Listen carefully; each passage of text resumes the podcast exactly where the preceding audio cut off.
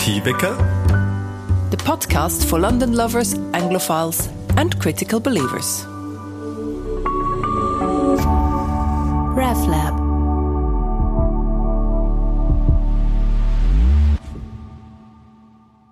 Guten Tag, liebe Podcast-Community, und willkommen zu einer neuen Episode von More Tea Vicar, der Podcast für London-Liebhaberinnen, Menschenfreunde, Glaubensinteressierte und Geschichtsfans direkt aus der britischen Hauptstadt. Ich bin Carla Maurer, Pfarrerin an der Schweizer Kirche in London und ich rede mit Menschen, die im Großstadtdschungel leben und überleben. Mein heutiger Gast ist ein Mann, der zum Thema Überleben in London ganz viel zu sagen hat. Ich habe Andy vor über fünf Jahren kennengelernt. Er ist eines Tages an der Kille vorbeigelaufen gewundrig, weil die Kirchentüren, die sonst immer zu waren, plötzlich offen waren. Zusammen mit seinem Freund Sam ist er dann fast jeden Tag zurückgekommen für eine Tasse Tee oder ein Gespräch und irgendwann hat man ihn von der Schweizer Kirche gar nicht mehr wegdenken 30 Jahre lang sind die Strassen und die Hausgänge von London am Ende sein Daheim Seit einem Jahr lebt er zuerst mal in seiner eigenen Wohnung. Er hat sich mittlerweile seinen Traum von zwei Fotoausstellungen und von einer Modeschau mit Charity-Kleider, also Secondhand-Kleider, erfüllt. Er ist auch der Sigrist in der Schweizer Kirche und er ist mit seiner eloquenten und gewinnenden Art ein Botschafter für die Obdachlosen. Zu seinen Facebook-Freunden zählen mittlerweile viele Schweizer Jugendliche und Pfarrpersonen, Gruppen, die bei uns in der Kirche sind zu Gast waren und vom Andy aus erster Hand gehört haben, wie das eigentlich ist, obdachlos zu sein. Seit ich den Andy kennengelernt habe, hat das Wort «Daheim» oder «Heimat» für mich nochmal eine andere Bedeutung bekommen. Häufig sagt man ja, «Daheim» ist dort, wo die Lieblingsmenschen sind. Die Menschen, die am nächsten stehen, die man am liebsten hat. Daheim ist aber noch viel mehr als das. Daheim für mich ist dort, wo ich die Türen hinter mir zutun kann, wo ich mich in die gemütlichen Kleider fläzen kann, die Füße auf den Tisch legen, wo ich im Winter die Heizung aufdrüllen, den Kühlschrank füllen und warm duschen. Daheim ist, wo ich mir immer wieder eine Tasse Tee machen kann.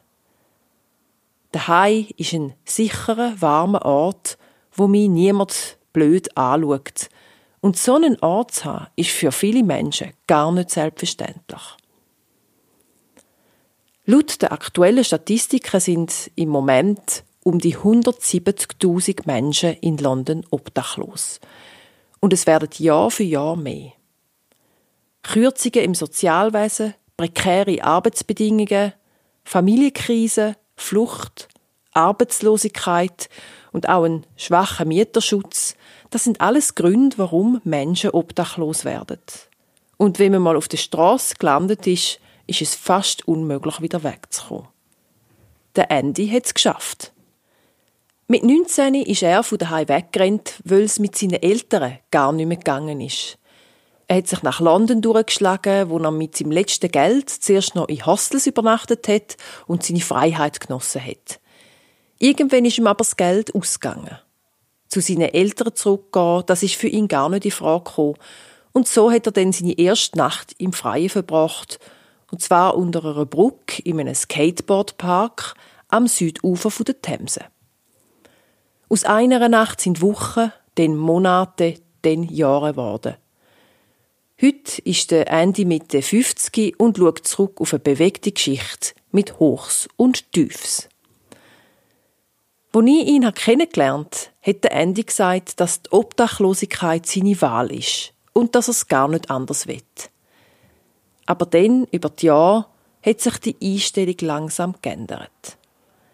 Er sagt, der Grund dafür ist, dass er Leute kennengelernt von dieser wohlhabenderen, von dieser Welt, mit, wo die Leute es daheim haben, wo ihm nicht nur leere Versprechungen gemacht haben, sondern wo ihm in erster Linie einfach einmal Freunde auf Augenhöhe sind gsi, wo seinen Wert erkannt haben und wo ihn zu nichts drängt haben. Zuerst in der Schweizer Kirche, dann aber auch an anderen Ort. Ich finde, der Andy hat seinen Lebenswandel zum einem grossen Teil sich selber zu verdanken. Er hat sich auf die neuen Beziehungen eingelassen. Er ist durch jede Tür durchgelaufen, wo man ihm aufgemacht hat. Er hat sich mit sich selber auseinandergesetzt und hat seine Einstellung zum Leben hinterfragt und geändert. Ich kenne wenig Menschen, die den Mut zu so radikalen Veränderungen haben.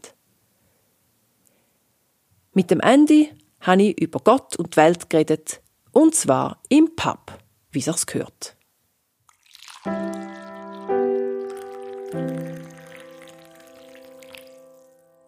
Um, I'm with Andy Pulfreman today, who lived in London Street for nearly 30 years, and most of the time uh, sleeping rough.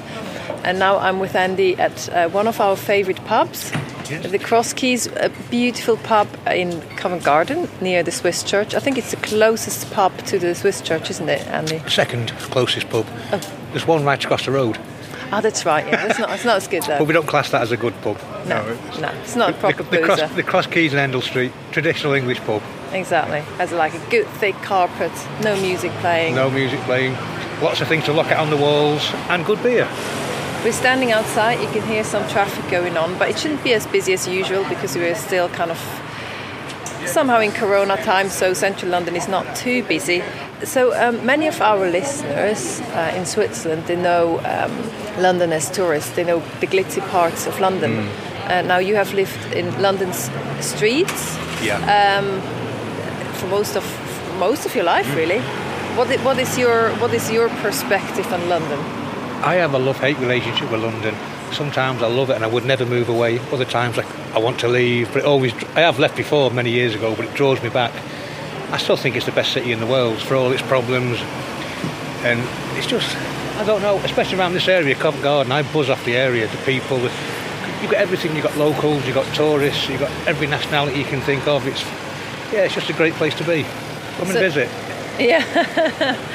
but it's a lot, yeah, I mean, London must be like, would you say they are like kind of subcultures or or like is, is a society is it one big society or is a society kind of split I think we've got lots of different societies within societies especially in London. You've got every sort of social caste you can think of from homeless guys to rich oligarchs and everything in between.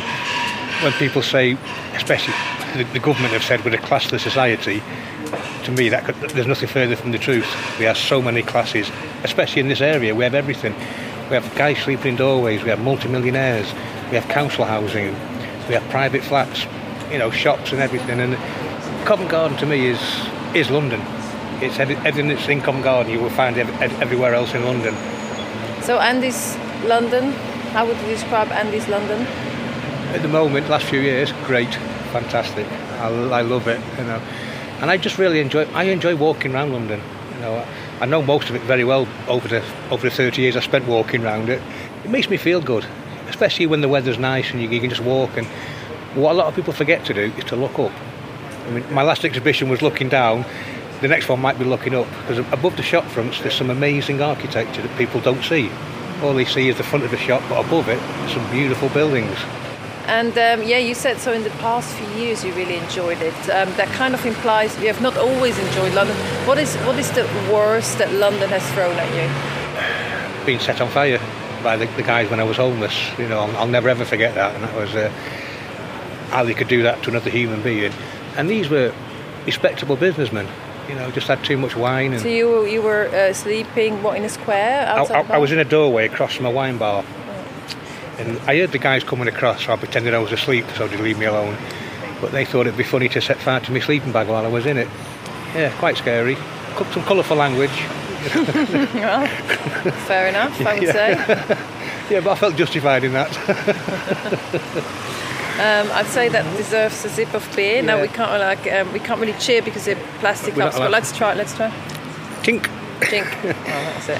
Um, you've got the nice. You know, uh, Nice Guinness. I've got um, pale ale. Yeah. Gamma Ray is one of my favourite beers actually.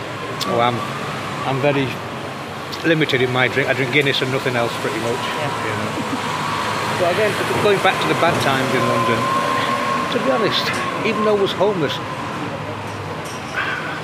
maybe it's just I'm looking back differently now than when it was actually happening. But there weren't that many bad times. I was homeless, yeah, but each day was taken up by getting through each day.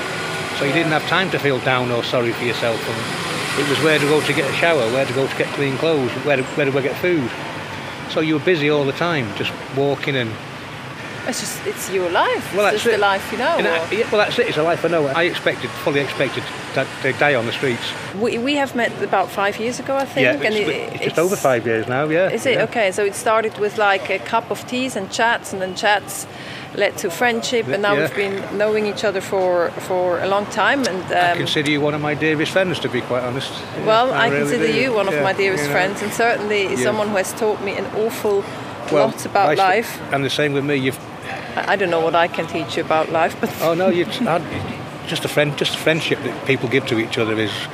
I can't think of anything better. I really can't. I haven't got many true friends, and the ones I've got, the ones I've met the last few years, have just been amazing people, and I've feel very humble. I really do. It's um, yeah, last five years has been a roller coaster of huge emotions for me. It really has.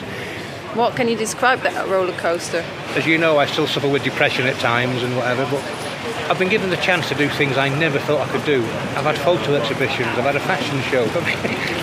Homeless guys don't do these things, and I did, and I'm, I'm really proud of them. It gave me the kick I needed to rejoin society because you are detached from it as a homeless person, and now I feel fully part of society. Know, today I paid an electric bill. That that hurt, by the way, I must admit. that really hurt, but I had to pay it. How know. did that make you feel? Paying your bills? Actually, it made me feel grown up. You know, I- I'm 55. It was probably the first bill I've ever paid, but it made me feel grown up and responsible. You know, it really, it's, it's actually, a, it felt really strange. You know, transferring money out of my account into this account, and what most people take for normal Yeah. it was a novelty for me. And what was that? So you moved into your uh, really proper first own flat about just over a year ago, I think. It's just under- it? just under a year ago. Yeah, December um, last so year. you mentioned paying bills. What were the other things? So once you were away from the streets and into like housed living, what other surprises other than paying bills did you? how, how, how well you can sleep. Because I, when you're homeless, when you're in the doorway, never saying you sleep with one eye open. Anything wakes you up, you know, any noise, cause just in case there's danger. Now, I still don't get many hours sleep, but I get good sleep. And I can actually lie in bed and get up when I want to. And that's, that's, that's a huge thing for me, you know. When you're homeless, you have to be out of the doorway by a certain time because we're going, we're going to open the shops or the restaurants or whatever. You know. So, so people kind of so when you sleep in the doorway, people kind of tolerate you being there, but you have to you, you have to adhere to cer- certain I mean, I, I met some great people that owned a, a lot of the doorways I slept in. I was very lucky. And uh, as long as you keep it clean and you're gone before they go into the shop and to open up, sort of thing, many of them used to buy me cups of tea and things like that. So they know you, you're there. Yeah, oh yeah, a lot of them knew I was there. Yeah, yeah. So, and s- some of them didn't, I must admit, and that's why you have to be away early in the morning to to keep your spot.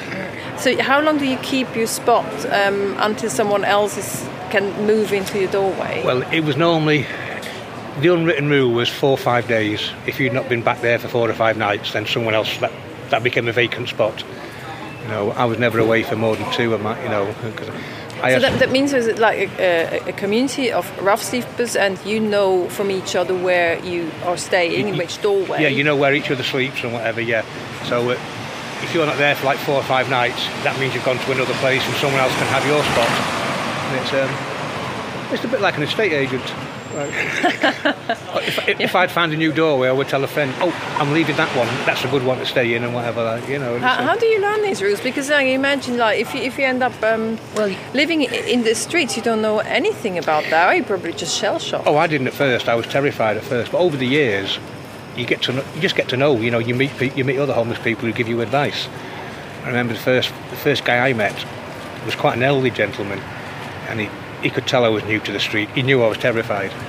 He just took me to one side and told me where to go to get tea in the morning, to get clean clothes, to get a shower, and then and then the more you learn, the more you pass on to other homeless guys. You know, So you kind of take uh, new people under your wing. yeah, yeah, yeah. A very good friend of mine, um, Sam. He, I, I've known him quite about seven, eight years now, and he's a very good friend of mine. And he was green as grass when he came on the street. He didn't have a clue. Now he passes so much information on to other people because I passed it on to him, and, and that's what we do. Yeah. So it's Yeah. got a strong community. There is a very strong sense of community amongst the homeless. What did If- it teach you about friendship? when you're homeless, friendships are accelerated a lot more than making a normal friendship with someone because you have to trust in them, you have to believe in them because you've got no one otherwise.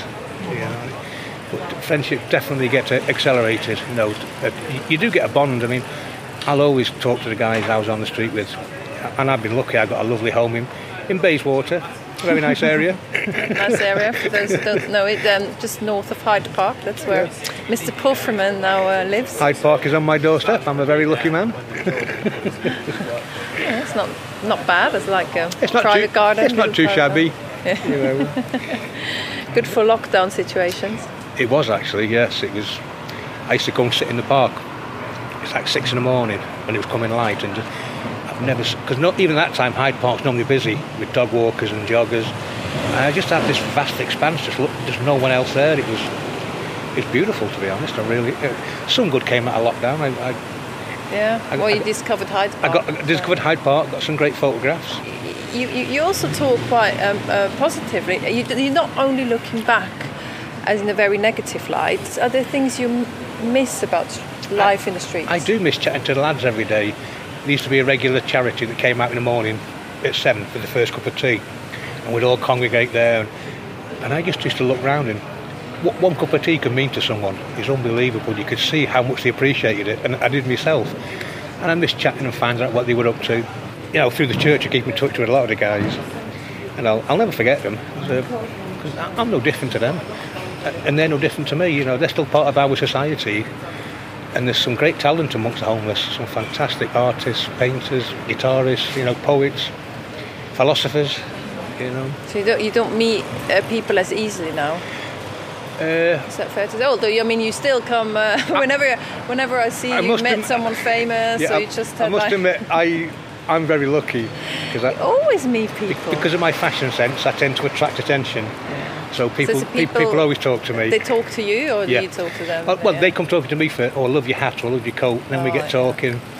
You know, like say. So is that like is it is one of your life lessons? If you want to meet more people, just um, like dress well um, and, and, wear some like outstanding. It, it wasn't so much. To, I didn't do it for that reason. I, I, I like to dress as well as I can because it makes me feel good, and that attracted attention was a bonus for me.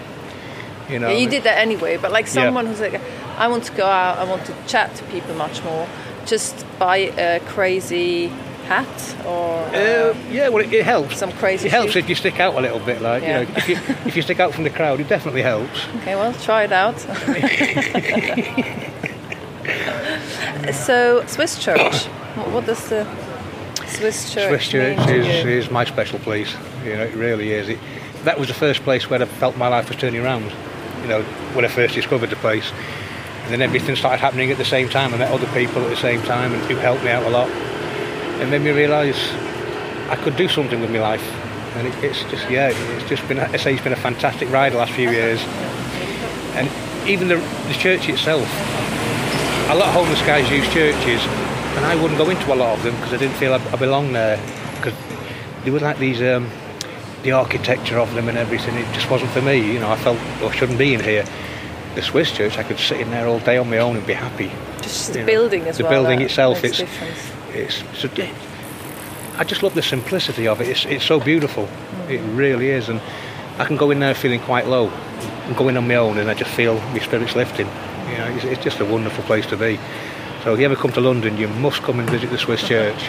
It's quite amazing what like just beauty can trigger in you. And, uh, I, uh, that's a funny. Beautiful building. That's actually a very good point because the last five years I see so much more beauty than I used to. Because maybe it's because I'm in a better frame of mind and my life's my life's a lot better. Maybe see beauty in a lot of things now. You know, and I've got a love of architecture. But you also made quite good friends with um, some people at the Swiss Church from the congregation. How how yeah. did that like? Because I remember when uh, when you know when we opened the church and gave out like coffee for homeless people and so on. Obviously, it was a bit might have been felt by some of our congregation members a little bit as an invasion of the space, and yeah. they might have been a bit hesitant to meet you. But how has that developed over the fully, years? I can fully understand that because it's, it's normal when non-homeless people meet up because they don't know how to treat them, and they are scared sometimes. The relationship I've got with the congregation now is, uh, well, I call them my ladies, and I do love them to bits. And while I was Ill, Ill recently, they were phoning me up and making sure I was okay. It, is very humbling. I still get a little bit embarrassed in front of them at times. Why? You know, because uh, cause they're proper they're proper ladies and I'm just an oik. you know, the, but oh, they, yeah, they are they are a special bunch. They really are.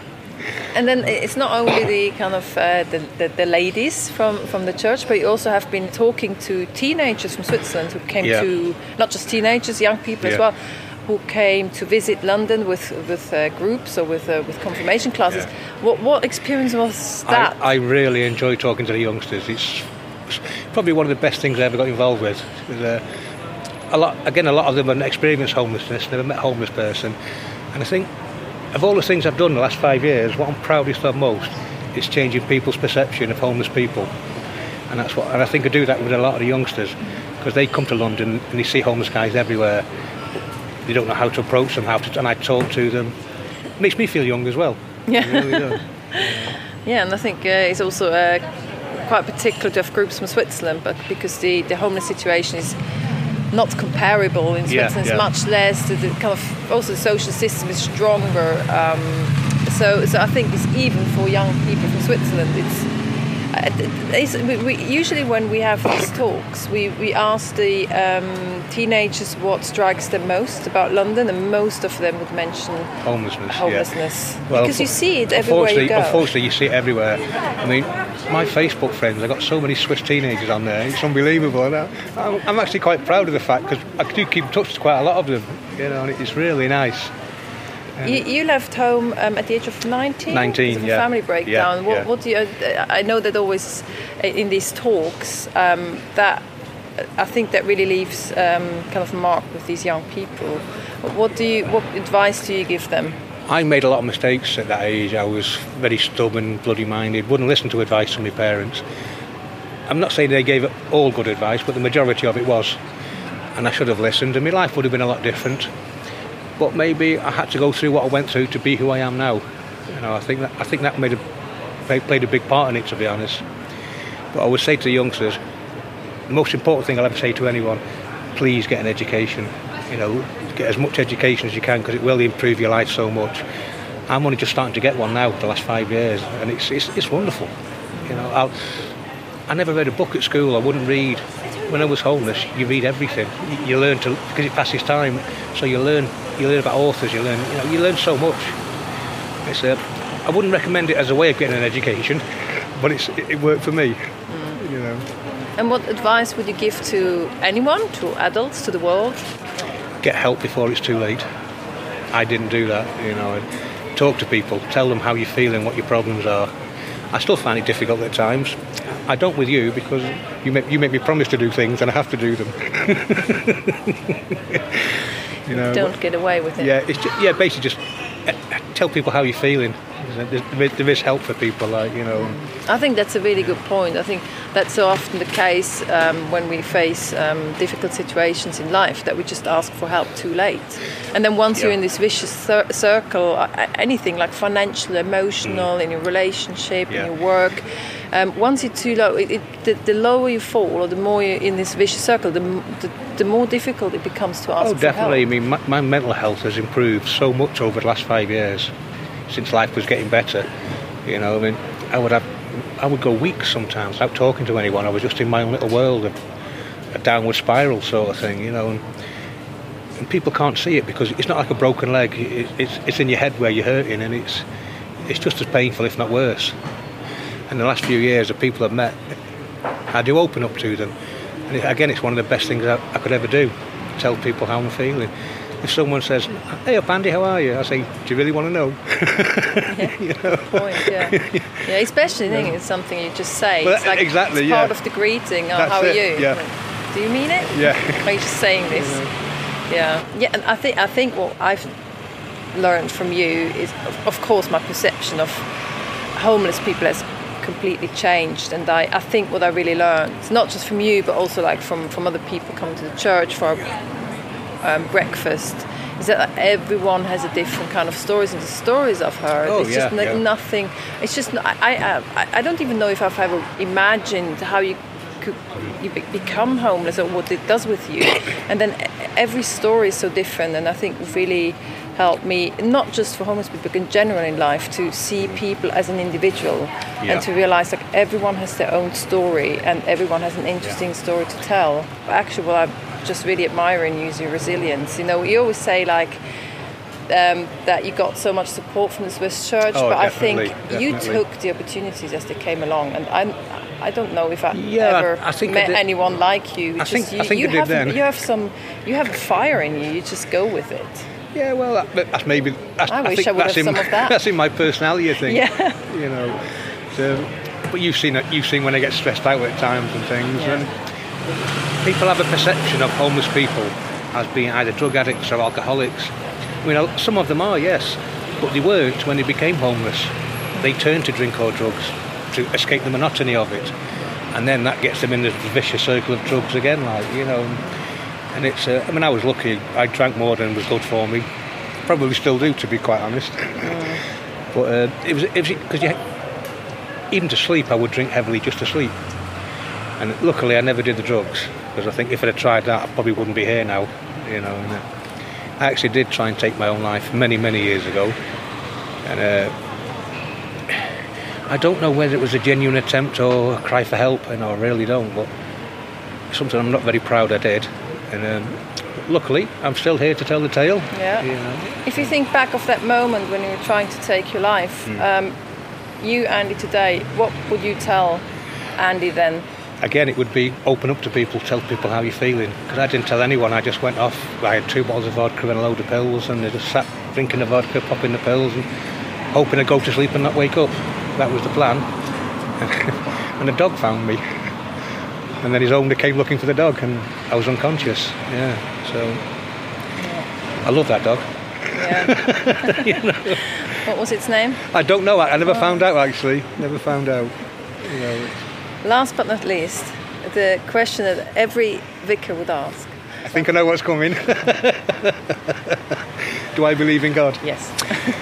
I believe. Uh, God, I never know what to say with this one.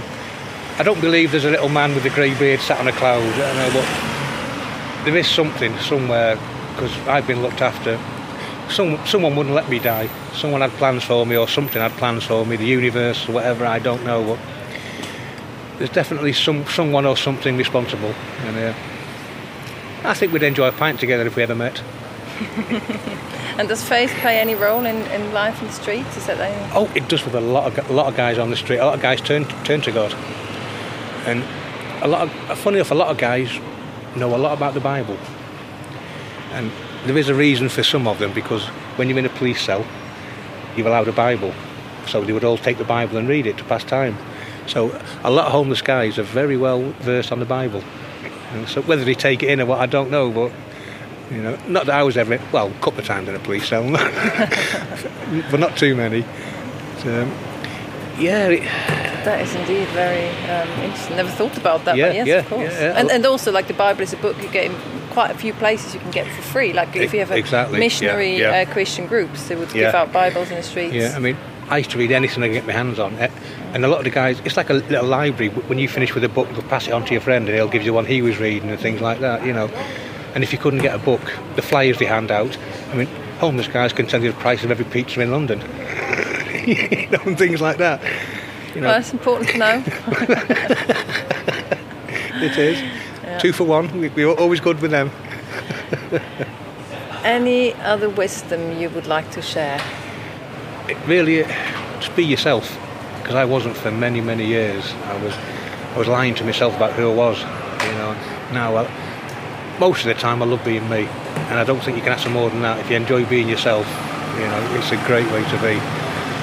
And like I say just talk to people open up don't keep anything in. That that stopped me changing my life for a long long time. It really did. And um, yeah I, I look I'll never forget being homeless, and I'll never leave it fully because I, I- still know guys that are homeless now, and I can't leave it behind. It was a big part of my life, but I'm moving upwards, and things are getting better all the time, and I've got lots more plans and things to do, and uh, hopefully a few events at the Swiss Church. yeah, and I think one of the next big projects once the quarantine measures are um, over, a trip to Switzerland. Oh, you know, long overdue. Long overdue, but Timed I, a, but, planned a few times. Yeah. But I, mu- I must tell you, as you know, Carla, I am terrified of flying. Absolutely, I shake when I start thinking about it. But I'm gonna, I'm gonna overcome it. I am going to go to Switzerland. Hey, put you on the train. That's not an excuse. No, no, I'm going to fly. I've got to beat this. Okay. I've got to beat So it. you're determined to get there by plane. Oh yeah, yeah. I mean, I may go on the train in the end, but I will. I will be in Switzerland at some point because I've got so many people I want to see now. I don't know. It's quite strange. I, I feel a little bit Swiss. if that makes sense, I really do because the people I've met, you know, the thing, things they've told me, and when I meet the groups from different parts of Switzerland and get to know all the towns and cities and what they're like, and I want to go to St Gallen, you know, or I want to go to Rapperswil. Is it Rapperswil? Yeah? You know, Rapperswil, yeah, yeah. I want to go to all Shout out to. Cyril and Yeah. his confirmation class. That's it, exactly, yeah. yeah, because he always brings me cigarettes. Oh yeah, that's true. He does. Yeah, and you get a lot of chocolate. But maybe we have to say, Oh. um, if you ever come with a confirmation class, don't bring chocolate Don't bring because chocolate. like. Um, bring Parisienne cigarettes. Yes. We should probably not promote that in the podcast, but I, I mean that's what. Oh, but, but that's what I am, you know. Or some local beers. oh, Okay. yes. I know you don't drink, drink any beer other than Guinness. I, I do like the Swiss beer actually that we have at, oh, at the Swiss okay, okay, okay. And the, and the wine, that, that wine is beautiful. Right, okay. So here you go. In moderation, obviously. Of course, always in moderation. well, okay. Thanks for talking to me and cheers. Hang on, we do that Cheers. again. And- Clink. More tea vicar. Morty Vinker.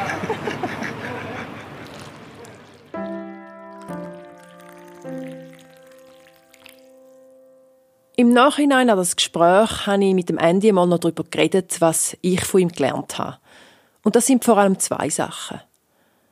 Erstens habe ich gelernt, dass jeder Mensch seine ganz eigene Geschichte hat. Aber das Erste, wo wir wahrnehmen, wenn wir jemandem begegnen, immer zuerst mal unsere eigenen Vorurteile und Einschätzungen sind. Und die müssen wir immer wieder überwinden. Und immer wieder neu nach dem Mensch fragen, der da wirklich vor uns steht, hinter unseren Vorurteilen versteckt. Und zweitens habe ich vom Ende gelernt, versprech nie etwas, das du nicht kannst halten Und vor allem nicht Menschen, die besonders verletzlich und hilfsbedürftig sind. Vertrauen und Beständigkeit in der Beziehung führen hundertmal weiter als leere Versprechungen. Und mein Gesprächsgast in der nächsten Episode ist Kate.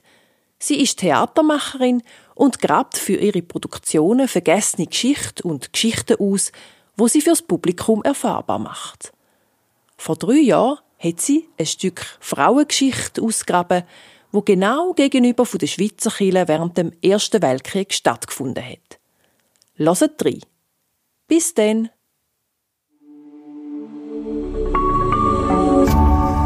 RefLab